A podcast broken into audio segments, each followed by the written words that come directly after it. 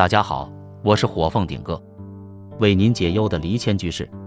中国经典文学除了《红楼梦》《西游记》之外，最叫人津津乐道的，无非是《聊斋志异》。《聊斋志异》这本书的题词，精妙地点出全书的灵魂所在。题词是这么写的：孤妄言之，孤听之。豆棚瓜架雨如丝，料应验作人间语。爱听秋坟鬼唱时，无论是山间魑魅精怪，还是河边溺毙水鬼，还是修炼人形的狐仙，在蒲松龄的眼里，都比人来的真诚有感情。兰若寺女鬼聂小倩和书生的生死之爱，即是如此。故事的凄美情节是无法用世俗眼光来评价的。蒲松龄一反儒家避谈鬼神之说，反而。把真诚的情感寄托在故事的人鬼狐妖的对应关系中，说鬼讲鬼，蒲松龄当然是天下第一高手。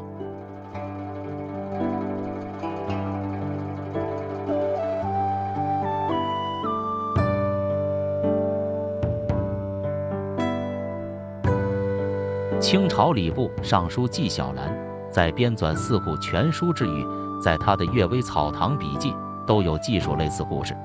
故事是这么讲的：某天夜晚，屋门外传来声音，屋主觉得奇怪，夜半不可能有人在外逗留，于是起身点起蜡烛，问道：“你是哪位？”见对方没有回答，再问：“到底是人是鬼还是狐狸？”外面的声音说：“是狐狸也是鬼。”接着回道：“生前是狐狸，被同类害死，所以现在是狐狸鬼。”屋主继续问道。你为何不去城隍土地那儿告状？狐狸回答说：“我不去，去了也没用。”屋主接着说：“你冤死了，为什么告状没有？”狐狸回答说：“狐狸要修炼成人，需要经年累月炼丹。”又说：“如果靠自己的力量炼成的丹，是任何人也抢不去；如果是曾经害人性命才炼成的丹，那别人就可以抢去。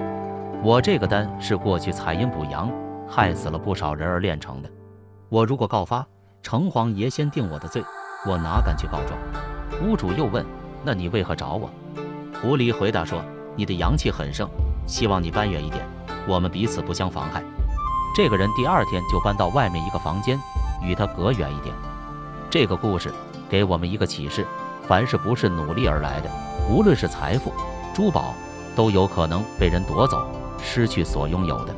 世上只有自己扎实累积的一切成就。是旁人无法夺取。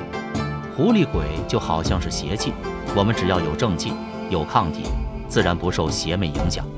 狐狸即使修炼成仙，也都是需要帮助众生、累积功德，才能受到人间香火供奉，也才能升等，真正为列入仙丹。不要以为人死了一了百了，该负的责任到了阴司地府，一样有审查部门翻开记录，逐一审判。这就是六道轮回。因果关系的由来。